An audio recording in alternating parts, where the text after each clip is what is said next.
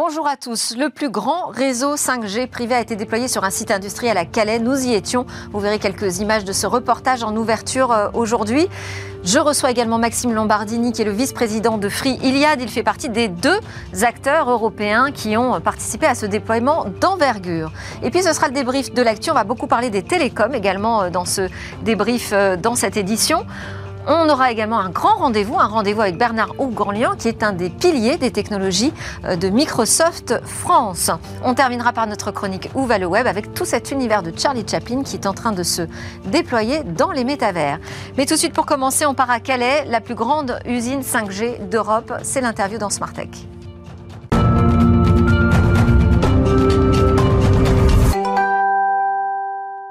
Sujet d'ouverture aujourd'hui, l'inauguration du plus grand réseau 5G privé euh, opérationnel, commercial, déployé sur un site industriel.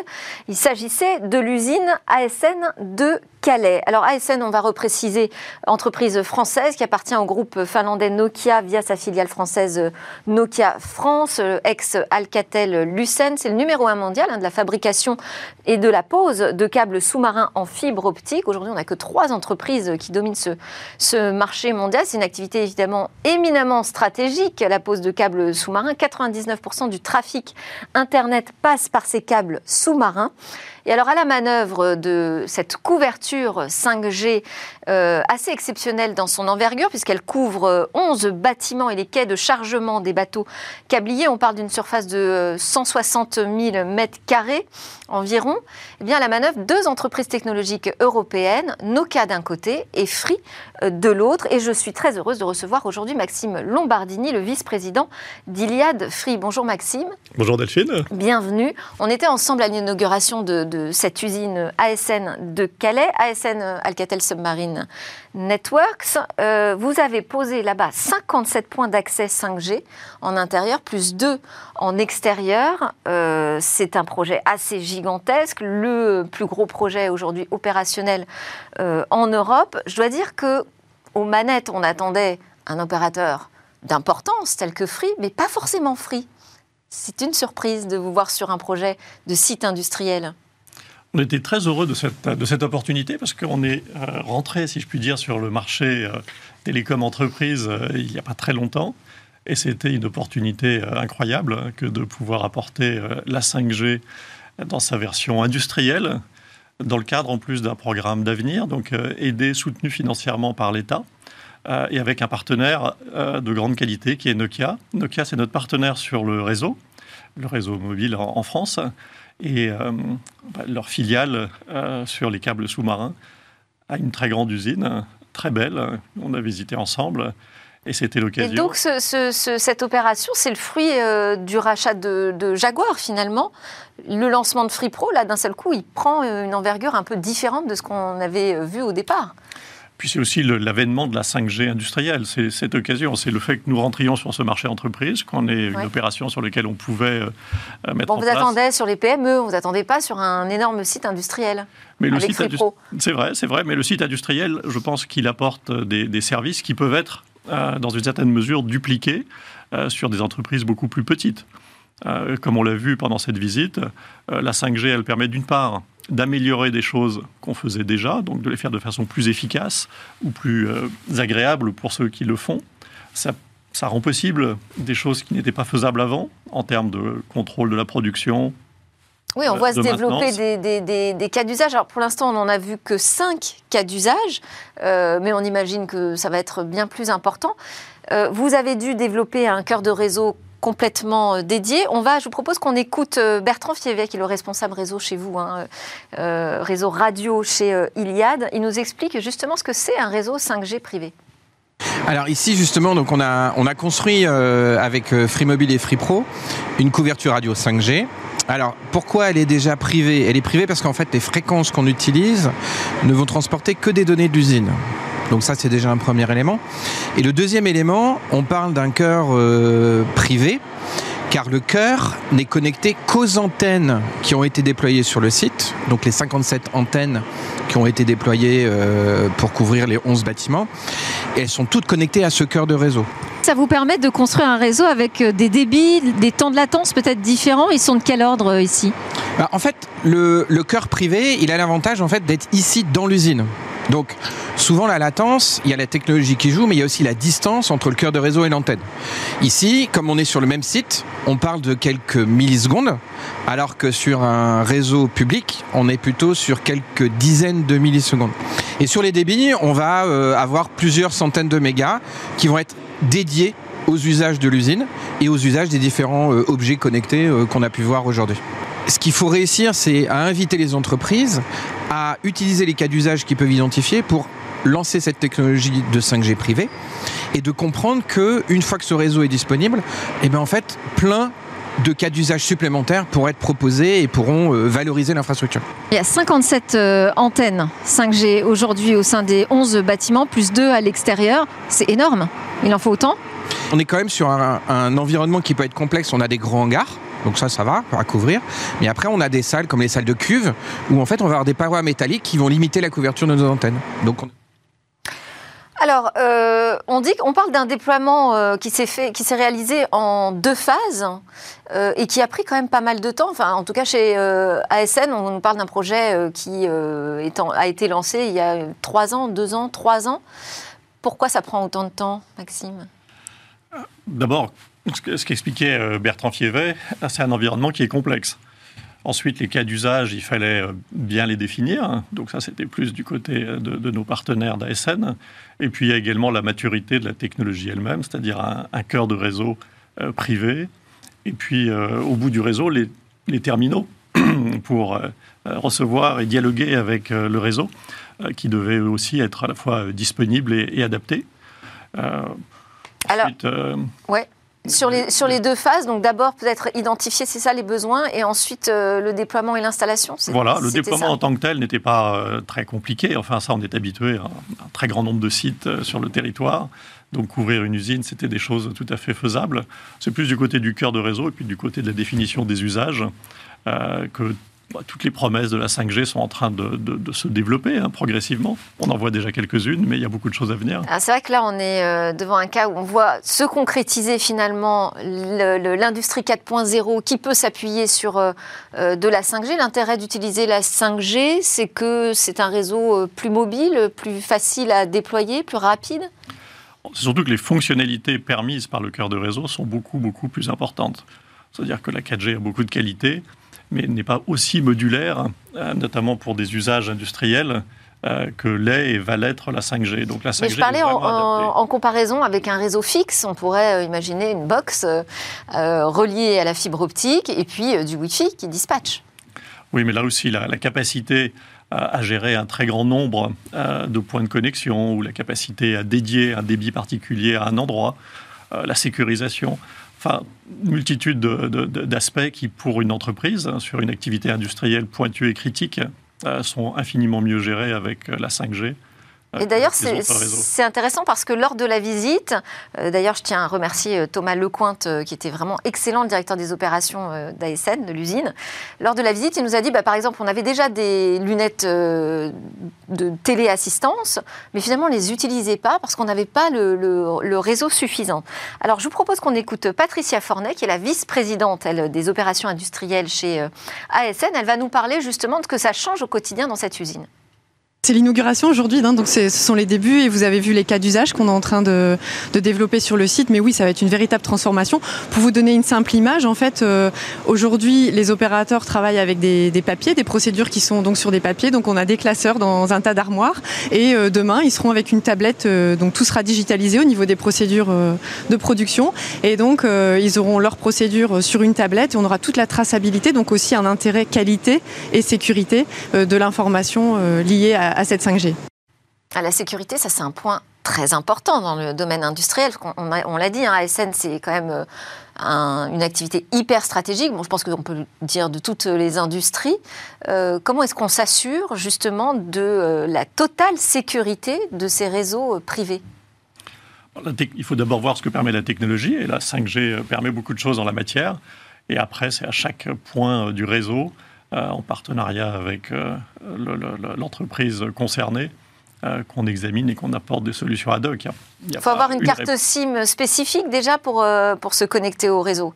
Absolument, oui. Et puis là, on est sur un réseau privé, de toute façon. Donc Complètement euh, il n'est pas connecté hermétique au reste, du euh, réseau, au reste qui est du déjà réseau. le, le premier gage de sécurité. Et ensuite, enfin, c'est compliqué de résumer la sécurité en une phrase. C'est vraiment un travail de, de très grand détail sur lequel euh, le dialogue entre euh, l'industriel et l'opérateur du réseau euh, et l'apporteur de solutions logicielles est essentiel. Et là, alors là, donc c'est une première étape pour vous dans l'industrie? C'est une démonstration de ce que vous êtes capable de faire? Est-ce que ça présume, ça présage du déploiement euh, demain de FreePro au sein du monde industriel? Alors on a déjà beaucoup de clients entreprises sur notre offre euh, Free Pro, qui est une, offre plus simple, qui vise pas à couvrir comme ça une très grande usine.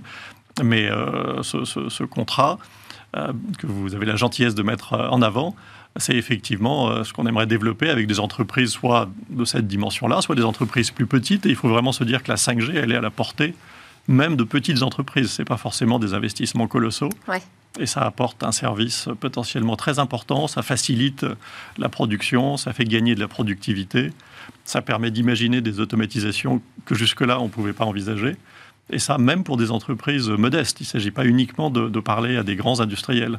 Et alors, euh, c'est maintenant, nous dit euh, Philippe Herbert, qu'on a retrouvé aussi là-bas. C'est le pilote de cette mission 5G euh, Industrie qui lui a été confié par la Direction générale des entreprises au ministère. Il nous dit c'est maintenant, il ne faut plus attendre. On l'écoute. La 5G dont on parlait comme oui, c'est pour demain ou après-demain, mais non, c'est aujourd'hui. Et il y a une chose également que je voudrais dire, pour en arriver là, Alcatel euh, Semi Network qui a travaillé beaucoup en amont, c'est 12 à 18 mois de, travail. Donc c'est maintenant qu'il faut démarrer parce que si on veut être euh, au top euh, dans les stades de maturité qui vont démarrer en 2024, ben 2024 c'est demain et, c'est maintenant qu'il faut démarrer. On le voit aussi ici et c'est important pour les autres, il y a un sujet de compétence. Et, et c'est-à-dire on est en train de voir et même euh, la personne de Nokia ici le, mentionnait. Bon, elle, elle, elle dit c'est intéressant, il y a des nouveaux, euh, de nouveaux horizons qui s'ouvrent à nous, mais on voit très bien que c'est un couplage entre le monde de- des télécoms, le monde de l'informatique et, le monde de la réalité industrielle. Et ça, ce sont des compétences un peu nouvelles et qu'il faut aussi favoriser. Ça fait partie du travail qu'on est en train de faire. Eh oui, la, compétence, c'est aussi de savoir travailler ensemble. Donc là, vous apprenez à travailler euh, avec l'industrie.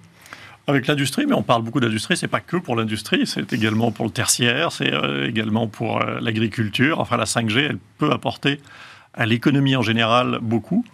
Mais c'est vrai, comme le disait M. Herbert, que le, point central à ce stade, c'est d'arriver à catalyser euh, la capacité des réseaux qui est là et des opérateurs qui savent accompagner des clients et le tissu économique qui peut-être se dit encore beaucoup la 5G c'est pas mûr, c'est pas pour moi, alors qu'il y a des tas de choses qu'on peut faire maintenant sans forcément partir sur des investissements euh, colossaux.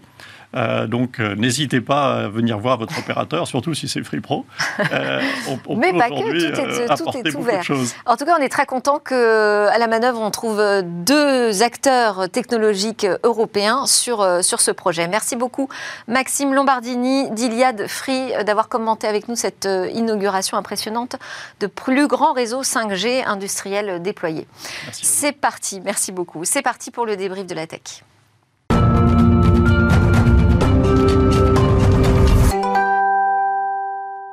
C'est parti pour le débrief de la tech. On va beaucoup parler de télécom aujourd'hui avec mes débatteurs Alain Staron, le cofondateur et président d'Artifil et son œil disruptif. Bonjour Alain. Bonjour. Et Philippe Legrand, le président d'Infranum. Oh là là, ça va être super parce que comme il y a plein de sujets télécom, vous allez nous révéler beaucoup de choses, j'imagine. On va commencer avec la filière télécom fragilisée, affaiblie. Point d'interrogation. En tout cas, on a une douzième étude qui a été initiée par la Fédération française des télécoms sur l'économie du secteur en France.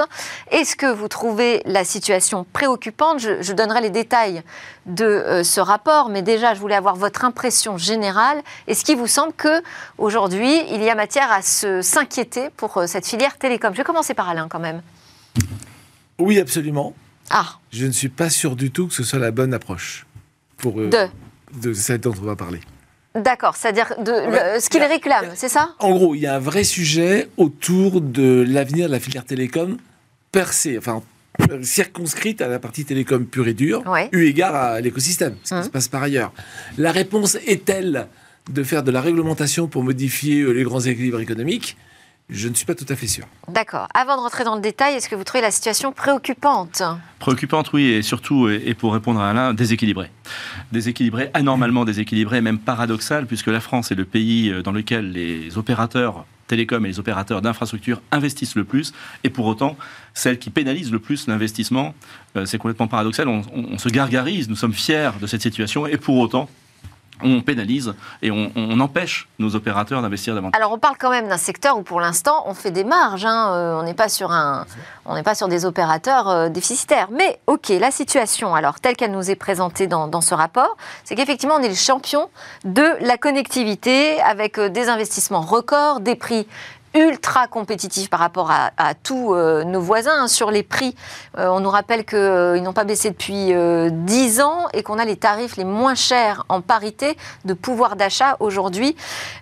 sur les investissements, on parle de près de 15 milliards d'euros en 2021. C'est deux fois plus que ceux réalisés, par exemple, dans d'autres infrastructures comme le transport ou l'énergie et la voie ferrée. Donc, euh, très bien, on va dire c'est plutôt des bonnes nouvelles. On a des opérateurs qui investissent, on a des prix qui sont bas euh, en France, on a l'emploi aussi, 400 euh, 000 emplois dans, dans les télécoms, mais badaboum, il y a une fiscalité qui est très forte. Alors j'allais dire, ça c'est pas tellement une surprise en France. Hein. La France est un pays merveilleux qui a parfois des allures d'économie administrée en effet. Euh, cette fiscalité est très lourde, c'est 1,5 euh, pardon 1,5 euh, milliard d'euros chaque année, c'est 3,1% du chiffre d'affaires des opérateurs, c'est colossal. On ne peut pas continuer à espérer avoir des champions internationaux euh, des télécoms si on les pénalise sur le marché français, qui aujourd'hui est un marché en perte de vitesse pour les opérateurs qui ont intérêt à investir à l'étranger. Demain, la question c'est souhaitons-nous avec la consolidation du marché des télécoms. Souhaitons-nous acheter nos abonnements chez Telefonica ou Vodafone ou souhaitons-nous que nos opérateurs français puissent continuer leur développement international et solidifier leur base? En plus de cela, la filière, rappelez-vous, le 6 octobre dernier, nous avons tiré un signal d'alarme euh, sur la filière derrière parce que pour que l'économie ruisselle, il faut qu'en haut, tout le monde se porte bien. Et je peux vous dire qu'en bas, nous avions beaucoup de difficultés à bien vivre, à être bien payés par les opérateurs qui eux-mêmes avaient des difficultés à adosser leur économie à certaines certitudes. Là, aujourd'hui, la situation est effectivement préoccupante et il faut aider euh, le secteur. Alors, vous n'êtes pas d'accord avec le la demande d'allègement de la fiscalité, Alain? Non, c'est pas... Ça m'étonne. Euh, euh, pour être un peu plus précis sur comment, comment je vois les choses effectivement, en France, on a des champions euh, parmi les grands pays. Et ça, c'est une vraie nuance importante. On n'est pas les meilleurs des télécoms dans tous les pays du monde. La Corée ou les pays plus petits sont beaucoup plus forts que nous. Pourquoi? Bah, Parce qu'on a un grand pays avec euh, des zones disparates en termes de population et donc des contraintes pour les télécoms extraordinaires. Aujourd'hui, c'est enfin, c'est une obligation faite aux opérateurs télécoms, on parle des zones blanches, etc., d'investir là-dedans. Donc, la contrainte de la France en tant que grand pays, impose des dépenses supplémentaires. Et là, oui, absolument, c'est le bien commun, c'est la fiscalité qui peut faire quelque chose. Bien. Et cette fiscalité, elle est spécifique pour les opérateurs, puisqu'ils participent euh, à la fois au déploiement des territoires, aux croissance des territoires, mais aussi à la culture. Alors, justement, donc, qu'on aide les opérateurs télécoms à aller équiper des zones blanches, oui, ça fait partie du bien commun. C'est en tant que nation, on ne peut pas faire autrement. on, est, on est solidaire, donc il faut bien aider tout le monde. Bien. Ensuite, c'est l'arbre qui cache la forêt. Aujourd'hui, les télécoms souffrent du fait que dans un écosystème plus grand, elles deviennent une commodité, et c'est jamais très agréable d'entendre se dire qu'on est une commodité, dans, l'univers du numérique, utilisé par malheureusement les Américains. Euh, Orange, on a vu ça très récemment, est en train. Bah, ça, c'est leur métier depuis le début, j'ai envie de dire. Hein. on est en train, Orange est en train de se désengager. Oui, oui, Orange est en train de se désengager de ses activités de studio, etc. Donc de désengager de tout ce qui fait de la marge dans l'univers complet, dans l'écosystème complet. Leur métier, c'est effectivement faire des infrastructures. Si le monde bouge et que l'infrastructure devient une commodité pour le reste, la question devient comment je fais pour récupérer un peu du gâteau qui est au-dessus. Et c'est là que je suis un peu inquiet, parce que si dire je récupère du gâteau, c'est dire je demande à un tel, un tel de, de, payer sur euh, sa part de consommation du réseau. Un tel, un tel, en l'occurrence, il demande à ce que les GAFA oui. Euh, participent davantage à l'investissement sur l'infrastructure. Oui, et autant on a un sujet autour des GAFA qui font, qui font du profit qui n'est pas taxé là où il faut, autant on a un vrai sujet donc, de, rééquilibrage, de rééquilibrage au niveau, euh, au niveau macroéconomique, autant sur le plan de l'organisation du business, je ne suis pas sûr qu'il faille déshabiller ceux qui gagnent pour habiller ceux qui n'y arrivent pas. Ouais. En tout cas, oui, c'est ça. Il faut aussi développer ses propres euh, sources de revenus. C'est ça que on a compris, exactement. On a compris qu'on était une infrastructure, qu'on devenait d'une commodité. Et ben, qu'est-ce qu'on fait pour en sortir? Et il ne faut pas demander à l'État. Mm, mm. Euh, hein. Il y a quand même un chiffre intéressant. En, 6 ans en France, hein, la croissance annuelle des revenus des acteurs de l'Internet est 9 fois plus importante que celle des opérateurs. Bon, vous allez me dire, bah oui, ils font pas le même métier. Euh, dans ces conditions, ça va être compliqué de demander un peu plus d'efforts aux opérateurs parce que vous avez effectivement rappelé votre cri d'alerte. Vous dites, attention, les sous-traitants, euh, il faut davantage les rémunérer. Orange a, dit le premier, très bien je vais faire un effort, je vais euh, davantage payer les, sous-traitants, mais enfin, ça va avoir du mal à ruisseler, là, justement, auprès des autres opérateurs, non? Alors, effectivement, bon, Orange a, dégainé le premier, et franchement, euh, c'est un, acte de grande responsabilité de, compte tenu de la situation actuelle. On remercie encore une fois Chris Edman qui s'est emparée elle-même du sujet. Euh, les autres opérateurs, Bouygues Télécom a annoncé également prendre cette initiative de revalorisation de la filière, c'est parfait. Toutefois, il faut aussi penser global, là, je vous rejoins hein, sur le fait d'avoir un raisonnement global. N'oublions pas que cette fiscalité ce milliard 5, il n'est pas réinjecté pour la péréquation, pour les territoires. Ce milliard 5, il part, il part, comme vous l'avez rappelé, dans la culture, il est redistribué aux collectivités pour une partie, et les collectivités les plus importantes. D'ailleurs, on ne comprend pas pourquoi euh, l'IFER, cette taxe qui pèse 300 à 400 millions d'euros et qui ne cesse d'augmenter, n'est redistribuée qu'aux grandes collectivités, alors que les petites ne touchent rien. C'est tout le paradoxe. alors d'ailleurs, je crois qu'à l'ARCEP, ils ont, ils ont effectivement entendu ce point. Oui, je, l'espère, et pas qu'à l'ARCEP, au Parlement également. Je pense qu'en 2023, on va pouvoir remettre les choses là, sur la table. Mais pour aller sur le fond stratégique du sujet que vous abordez, euh, sur le partage de la valeur, donc la France consent des investissements privés, euh, publics aussi, l'État, les collectivités sont extrêmement partie prenante pour euh, générer davantage de bénéfices à des gens qui ne payent pas pour l'utilisation du réseau. À un moment donné, je ne sais pas quelle doit être la bonne formule pour que ces acteurs contribuent, mais on ne peut pas faire ça. Valoriser les grandes firmes américaines uniquement, il faut aussi, alors peut-être faire émerger bien sûr nos, champions français qui bénéficient de cette infrastructure française, mais, mais quand même rétablir un, semblant de justice et d'équilibre entre les opérateurs et les utilisateurs. Et puis, euh, sinon aussi, bah, ce qui se passe, hein, c'est les prix qui vont augmenter aussi pour les abonnés, pour les utilisateurs. On le voit déjà du côté d'Orange. C'est la dernière chose qu'on veut. Donc, un exemple. Un, Rapide alors. Les, CDN, les Content Delivery Network, ce qui fait que les vidéos arrivent jusqu'au particulier. Les vidéos, vous, êtes, vous savez tous maintenant que c'est plus de la moitié, voire trois quarts de la consommation Internet. Donc ça bouffe de la ressource, du réseau. Comment peut-on faire pour être plus astucieux? Eh ben, on peut délocaliser des serveurs, des calculateurs au cœur des réseaux. Ce qui fait quoi? Ce qui fait que la bande passante utilisée est beaucoup plus faible. Qui déploie ces serveurs au cœur des réseaux de nos télécoms, de opérateurs télécoms? Netflix. Donc on a un vrai sujet de disruption en cours. Et donc plutôt de dire j'impose les autres, je ferais mieux, moi, de me, je préférerais qu'on se concentre sur comment je mets en place une architecture nouvelle. Hein. C'est vraiment une architecture, je ne sais pas encore comment la qualifier, mais de réseau euh, souple qui vient s'adapter à la demande en, mettant de l'informatique et pas que des tuyaux. Mais on le fait en France on le fait. Oui, vous êtes en train de... Mais pourquoi 280 data centers en France, de proximité, plus 20% en 2022. C'est énorme. La France, dans les infrastructures numériques, on se gargarise, mais c'est vrai, la France est la championne des infrastructures numériques, aussi sur les data centers, et on s'est emparé du sujet en lançant une mission spécifique, parce qu'effectivement, ça va contribuer aussi à l'économie globale. Bon, c'est bien, donc on prend la mesure. Je, Netflix. je voulais aussi euh, faire une petite annonce, puisque là, en ce moment même, on est en train d'inaugurer le 2 millième pylône. Donc dans ce New Deal mobile, on voit bien que les déploiements continuent à avancer euh, dans les zones blanches et c'est un 2 millième pylône qui est inauguré avec le ministre du numérique, Jean-Noël Barrot, qui aura fait, aura fait le déplacement en Seine-Maritime. On passe à l'autre actualité, c'est cette mauvaise passe, non plus pour les télécoms, mais pour le secteur des cryptos, euh, avec la faillite euh, de cette grosse bourse d'échange de crypto-monnaies FTX, l'arrestation de son fondateur, alias SBF, et puis aussi la colère en France de la DAN, qui représente les acteurs euh, de ce monde de crypto et des actifs euh, numériques, qui dénonce une accumulation de coûts portés au secteur. Vous regardez ça comment, euh, ce, ce, sorte de mini-crack là dans les cryptos? Ben, Je regarde ça comme un, comment dire, une sorte de jungle. Hein. C'est un marché non régulier, il n'y a pas d'autorité financière hein, qui, gère le marché de la crypto. L'erreur d'un dirigeant SBF, euh, pour euh, son acronyme, est, colossale. Enfin, les erreurs, hein, parce qu'il a un peu joué avec l'argent qui n'était pas le, sien, c'est très très lourd de conséquences. La difficulté des cryptos, c'est quand elles ne sont pas adossées à une économie physique.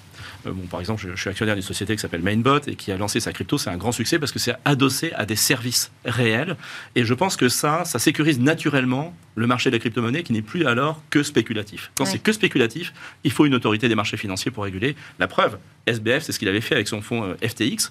Et FTX se posait un peu en, en, grand régulateur, et puis ça a été une catastrophe. Bon, ben alors le problème, c'est que là, justement, en France, la DAN dénonce le fait que désormais, tous les euh, opérateurs français vont devoir obtenir euh, une accréditation, enfin, je ne sais plus quel était, un agrément, pardon, exact, auprès de l'AMF, et que là, on est plutôt en train de pénaliser les acteurs qui travaillent de manière légale en France mais en revanche, on ne fait pas la chasse à tous ceux qui opèrent en France de manière plus ou moins euh, légale et qui sont des acteurs euh, étrangers. Donc là encore, on voit qu'il y a un problème de régulation. Il faut réguler, mais attention, si on s'auto-pénalise, est-ce la solution? Le, la, difficulté, c'est que c'est une, économie planétaire, mondiale. Mm. C'est-à-dire que et alors là, il n'y a aucune uniformisation, même au niveau européen pour l'instant. On ne peut pas ne pas vouloir protéger nos concitoyens. C'est la base. Donc la réglementation, elle sert d'abord à ça. Très bien. Donc mettons en place des pare-feux. Il se trouve, mais c'était vrai dans le, pour le RGPD, hein, ça commence par pénaliser qui? Les petites et moyennes entreprises européennes, les gros pouvant y arriver ou restant offshore, pouvant continuer à faire des choses. Alors le RGPD est le premier règlement qui marche offshore. Donc ça c'est très bien. Euh, je ne sais pas ce qu'il faut faire dans les blockchains, mais probablement un truc dans les cryptos, mais probablement un truc un peu pareil, où les réglementations doivent pouvoir s'appliquer en dehors du territoire d'avoir une notion d'extraterritorialité. Sinon, on ne va pas y arriver. On va tous devenir. Euh, on va acheter des bitcoins je ne sais pas qui. Et, il faut aussi mettre les moyens pour faire la chasse à. Et visiblement, la DAN dénonce aussi une certaine euh, inaction. Mais c'est exactement ça. Il faut euh, chercher à protéger. Alors, bon, si je demande plus de régulation, c'est assez paradoxal, c'est pas trop mon habitude, mais, mais quand même, mais quand même, on voit les, vertus, surtout dans une économie comme celle de la France. Mais en tout cas, qu'elle s'applique à tout le monde aussi. Mais bien sûr, bah voilà, exactement. Alors, on n'a plus beaucoup de temps pour parler de notre dernier sujet, c'est euh, le risque de coupure euh, cet hiver. À partir de janvier 2023, Orange nous dit, bah, attention, il risque d'y avoir des impacts sur nos réseaux, pour l'Internet, la téléphonie fixe aussi, et les mobiles. Alors, ils ont publié toute une page en expliquant, en gros, sur les mobiles, on peut tenir 20 minutes en autonomie, mais après, ça va tomber et vous ne pourrez plus passer de coup de fil, vous connecter à Internet, évidemment utiliser votre Wi-Fi, tout ça. Est-ce que ça va mieux en le disant, cette page que présente euh, Orange, euh, ou est-ce que là, on fait de la surenchère hein, sur euh, cette inquiétude face aux risques Ça va mieux en le disant et on n'a encore rien vu. Euh, la résilience de nos ah réseaux. Bah. Mais oui, mais la résilience de nos réseaux, c'est un sujet euh, sur lequel nous travaillons. Nous avons publié un rapport le, 22 juin dernier. Euh, c'est extrêmement préoccupant. Là, on parle du, délestage. Mais imaginez une tempête, Alex, sur nos réseaux qui sont à plus de 50% en aérien. Ce sont des réseaux d'importance vitale. Si vous êtes privé de connexion à la maison, vous ne pouvez plus appeler les services d'urgence. Donc il va falloir travailler, mais sur le long terme certainement, euh, pour que la totalité de nos réseaux soit résilient. Là, on parle du délestage énergétique et ça, quand même, ça m'interroge sur notre capacité, notre flexibilité, alors qu'on dépense tant d'argent euh, sur l'énergie, à, faire mieux que du délestage non géolocalisé ou non ciblé ou du bridage euh, d'énergie chez les particuliers, etc. Je suis assez surpris que la France n'ait pas encore cette capacité-là. Il va falloir en tirer les conséquences sur notre réseau énergétique. Maintenant, Orange bah, annonce un fait. Euh, on ne mm. peut pas faire mieux que ça. 20 minutes d'autonomie grâce à des batteries euh, qu'on rajoute. Ou alors, si on veut une résilience optimale sur les réseaux mobiles, il faudrait la payer. Ça serait colossal. Euh, donc, un, il vaut mieux prévenir que guérir. ça vaut pour le réseau énergétique, mais ça vaut aussi pour nos réseaux télécoms, parce que demain, attention aux événements climatiques qui pourraient voir se perpétrer à grande échelle les petits risques de délestage qu'on imagine aujourd'hui. Merci beaucoup. J'ai pas le temps de faire réagir à l'instant. Je suis désolée. L'avenir des réseaux. À l'instant d'Artifil qui revient de toute façon toutes les semaines. Donc vous reviendrez en 2023 parce que là c'est la, dernière euh, séquence du débrief 2022. Merci beaucoup Philippe Legrand euh, d'Infranum. À suivre une petite pause et puis on se retrouve pour notre rendez-vous avec Bernard Ourganlian, un des piliers de Microsoft France.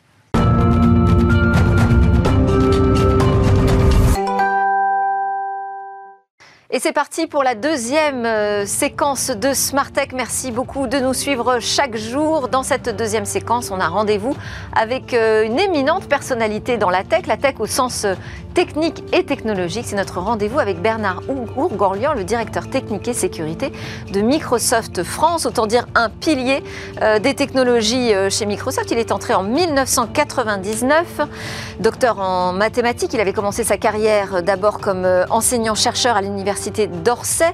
C'est l'auteur euh, de plusieurs ouvrages spécialisés relatifs aux statistiques et à l'informatique. Aujourd'hui, il est membre du comité de direction de Microsoft France et il a la responsabilité de la conduite globale de la stratégie de Microsoft en France en matière de technologie et de sécurité. Je vous l'ai dit, bonjour Bernard Ourgorlian. Merci de nous faire le plaisir d'être avec nous pour euh, cette euh, dernière édition avant les grandes vacances de Noël.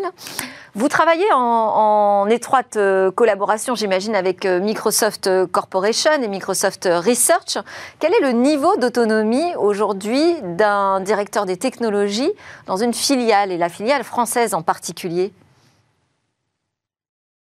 C'est une bonne question. En fait, euh, le niveau d'autonomie, il est quand même celui qu'on se donne. pour donner un exemple précis, euh, vous avez probablement entendu parler euh, d'un projet euh, qui résulte dans un partenariat avec Capgemini et Orange autour de la création en France d'une société autonome et indépendante par rapport à Microsoft qui s'appelle Bleu et dont l'objectif est de commercialiser ce qu'on peut appeler un cloud de confiance ou un cloud souverain. Donc cette initiative, c'est une initiative que j'ai portée depuis le début euh, et pour laquelle j'ai dû évidemment convaincre non seulement les actionnaires que sont euh, Capgemini et Orange, mais également euh, Microsoft Corporation. Donc c'est typiquement le genre de projet pour lequel quand on se donne le niveau d'autonomie et que l'on prend effectivement un certain nombre de décisions locales, on arrive à se faire entendre. Ça ne veut pas dire que ce soit tout le temps le cas, mais il y a quand même des cas euh, significatifs, parce que là, il s'agit quand même d'un projet très important pour lequel il est possible effectivement euh, de se faire entendre. Et c'est un projet alors euh, hautement sensible aussi, hein, évidemment, c'est un projet qu'on suit nous de très près puisque il entre en plein dans ce questionnement actuel de l'autonomie, de l'indépendance numérique de la France et plus largement de l'Europe. Tout n'est pas encore euh, dit euh, dans, cette affaire et je pense que ce sera un dossier encore brûlant en 2023. Je voulais que vous reveniez aussi sur cet événement euh, de Microsoft qui s'est tenu cette semaine, Envision. Quels sont les grands sujets chez Microsoft France en ce moment? Excusez-moi, mais je n'ai pas entendu quels sont les grands. Il y a eu un blanc et ensuite je ne vous ai pas entendu. Pas de problème. Quels sont les grands la magie de la technologie. Eh oui, c'est ça.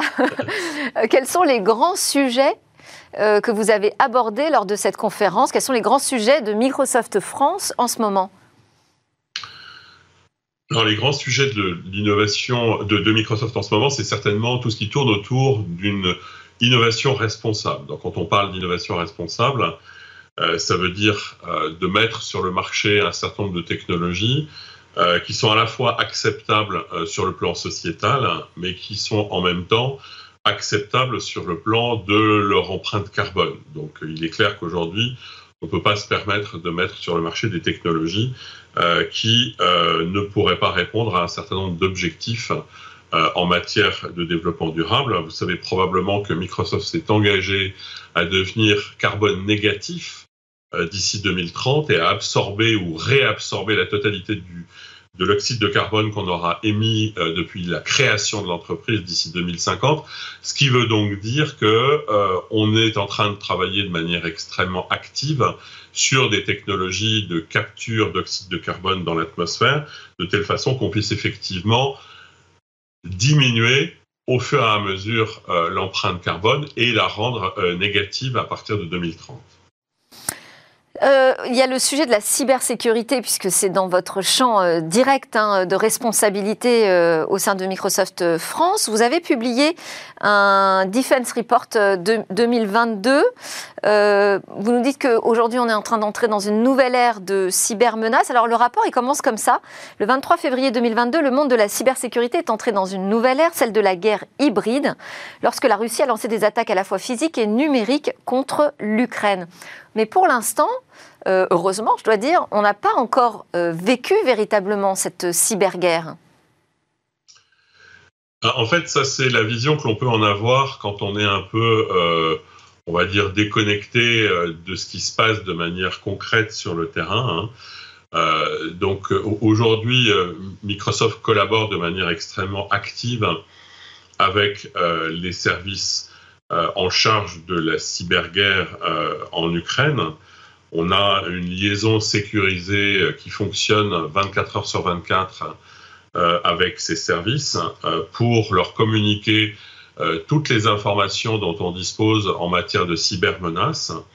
Donc Microsoft collecte chaque jour 43 000 milliards, vous avez bien entendu, de signaux de sécurité qui d'une manière générale font, euh, à travers l'utilisation euh, d'algorithmes d'intelligence artificielle notamment, une sorte de résumé euh, de tout ce qui peut se passer à la surface de la planète en matière de cyberattaque. Et donc l'objectif de cette communication avec l'Ukraine, c'est d'essayer de permettre à l'Ukraine de se défendre contre l'ensemble de ces cyberattaques. Donc, il ne faut pas croire qu'il ne se passe rien. C'est effectivement l'impression qu'on peut en avoir, mais c'est un petit peu l'illusion euh, du canard qui se déplace sur l'eau. On a l'impression qu'il est totalement immobile, alors que dans la pratique, il est en train euh, d'agiter euh, ses petites pattes sous l'eau. Et là, en, l'occurrence, c'est exactement la même chose. Donc, on travaille d'arrache-pied pour essayer d'aider l'Ukraine à se protéger. Il ne faut pas du tout penser que la Russie est inactive sur ces sujets. Au contraire, si vous lisez de manière attentive le rapport, vous verrez qu'il euh, y a euh, des coïncidences de dates extrêmement troublantes entre, par exemple, euh, l'envoi d'un missile sur une centrale nucléaire et le fait qu'il y ait une cyberattaque sur les capacités nucléaires de l'Ukraine qui se déclenche soit juste avant, soit juste après. Donc, étant donné les coïncidences de dates et la multiplicité de ce genre d'événements, on ne peut pas penser que ce sont des hasards purs et simples. Alors, on n'a plus beaucoup euh, de temps ensemble euh, déjà. Je voulais aussi euh, vous poser cette question, puisque je sais que vous partez à la retraite, là, à la fin de, cette année. quelle est la feuille de route, finalement, que vous, allez laisser à vos successeurs? Je pense que l'élément le plus important de cette feuille de route, c'est clairement l'atterrissage, entre guillemets, du projet bleu dont je parlais tout à l'heure. Donc ça, c'est clairement la priorité. Au-delà de ça, euh, sur le plan euh, technologique, euh, on a lancé il y a quelques mois maintenant un pari extrêmement ambitieux autour de la capacité finalement d'adresser un certain nombre de ces défis climatiques auxquels je faisais référence, comme la question de la, la capture de l'oxyde de carbone dans l'atmosphère. On travaille bien sûr sur la perspective de l'arrivée d'un ordinateur quantique qui sera capable effectivement euh, de créer des catalyseurs euh, pour adresser euh, cet objectif. Mais en attendant qu'un ordinateur quantique suffisamment grand pour résoudre ce genre de problème soit disponible, on travaille activement et on essaye de se rapprocher d'un certain nombre de startups au sein de l'écosystème français pour faire ce qu'on pourrait appeler de la simulation moléculaire, donc en gros de l'assemblage de molécules atome par atome, auquel on va appliquer des algorithmes d'intelligence artificielle pour permettre de résoudre de manière approximative euh, les équations fondamentales de la physique qui vont nous permettre de créer des molécules capables effectivement d'atteindre ce type d'objectif. Donc en attendant qu'un ordinateur quantique euh, soit disponible euh, avec suffisamment de taille pour résoudre ces euh, problèmes très complexes sur le plan de la physique théorique. Euh, l'idée, c'est effectivement euh, de ne pas rester les bras croisés et d'avancer le plus vite possible en utilisant ces technologies de simulation moléculaire et d'intelligence artificielle. et vous, qu'est-ce que vous avez prévu de faire en 2023 Je vois un décor de montagne derrière vous. Vous allez skier, c'est ça? En l'occurrence, j'aime vraiment beaucoup la montagne. Euh, mais pour être honnête, non, je pense que je vais me remettre à quelque chose qui me tient à cœur depuis euh, des années maintenant, qui est la musique. Donc la musique, c'est une partie de ma vie qui n'est pas encore complètement satisfaite parce qu'évidemment, c'est relativement difficile de pouvoir faire à la fois de la technologie à haut niveau et en même temps faire aussi de la musique à haut niveau. Donc euh, je vais euh, consacrer euh, beaucoup de mes journées à composer, jouer du piano, chanter, bref, faire quelque chose qui m'a manqué depuis très très longtemps. Ah bah super, ça c'est un beau programme. Peut-être que vous viendrez quand même dans Tech de temps en temps pour défendre le, projet bleu, parce que chez nous, ça fait beaucoup de polémiques, et donc ce serait intéressant de vous entendre sur ce, ce projet eh que ben, vous avez porté vous-même.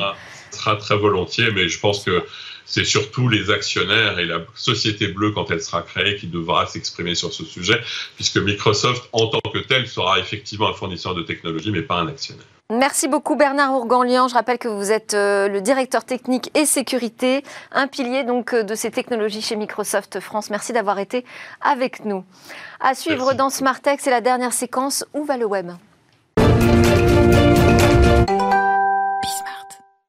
Dans va le web aujourd'hui, on va découvrir un projet de jeu vidéo euh, dans un métavers, mais il est basé sur des images, des films et la musique et des archives aussi de Charlie Chaplin. Charlie Chaplin fera bientôt son entrée dans le métavers. C'est au studio québécois BDF Friend Games qu'on doit cette idée un peu folle et surtout unique, puisqu'aucune icône du cinéma n'avait jamais été réactualisée et réincarnée dans ce mode de communication moderne. Le studio a en fait obtenu une licence mondiale exclusive pour développer des jeux vidéo et un métavers donc basé sur les images, les films, la musique et les archives de Charlie Chaplin. Comment Grâce à ses relations privilégiées avec la famille, les créateurs ont promis de respecter l'esprit Chaplin. On s'inspire de ses valeurs, de sa vision du monde et de sa philosophie, ont-ils dit. Alors, vous vous imaginez déjà flâner avec le mythique vagabond. Pour tout vous dire, les bâtisseurs eux-mêmes de ce métavers ne savent pas vraiment encore à quoi il ressemblera. Les explorations débutent à peine. Charlot sera-t-il un avatar? Sera-t-il d'ailleurs en couleur? Encore une fois, les créateurs ne veulent pas dénaturer le matériel original de son œuvre cinématographique. Feront-ils des focus sur des thèmes marquants de la vie de Chaplin ou feront-ils le choix de se concentrer sur des films en particulier? On ne sait pas. Mais le style de jeu, tout de même, se profile. Il pourrait ressembler à un jeu de type pointe et clic, un jeu dans lequel on progresse dans une aventure en cliquant sur des objets sur une image fixe, parfois animée, et sur laquelle on interagit avec une souris d'ordinateur.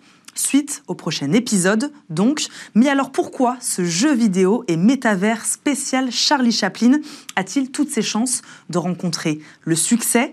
Eh bien cela peut paraître surprenant, mais parce que l'acteur est très populaire auprès des jeunes. La chaîne YouTube officielle en hommage au cinéaste cumule quelques 30 millions de vues par mois en provenance surtout de jeunes internautes du monde entier. Et son humanisme fait aussi de lui le héros idéal pour le 21e siècle. Mais patience, comme je le disais, il faut attendre maintenant au moins un an avant de jouer au premier jeu vidéo de Charlot. C'était Smartech. Merci à tous de nous suivre avec une grande fidélité. Smartech euh, reprend en janvier 2023. En attendant, on vous proposera plein de best-of pendant les fêtes euh, de fin d'année. Et d'ailleurs, je vous les souhaite très belles, ces fêtes.